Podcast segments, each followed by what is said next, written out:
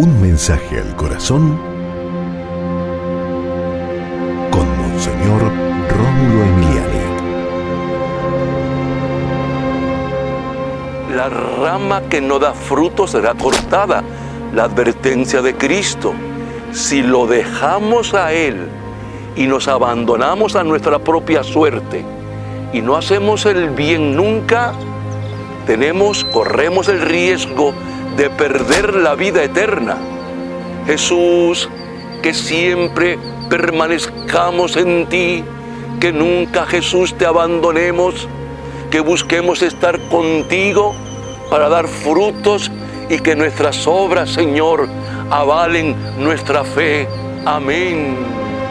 Y recuerda, con Dios eres invencible.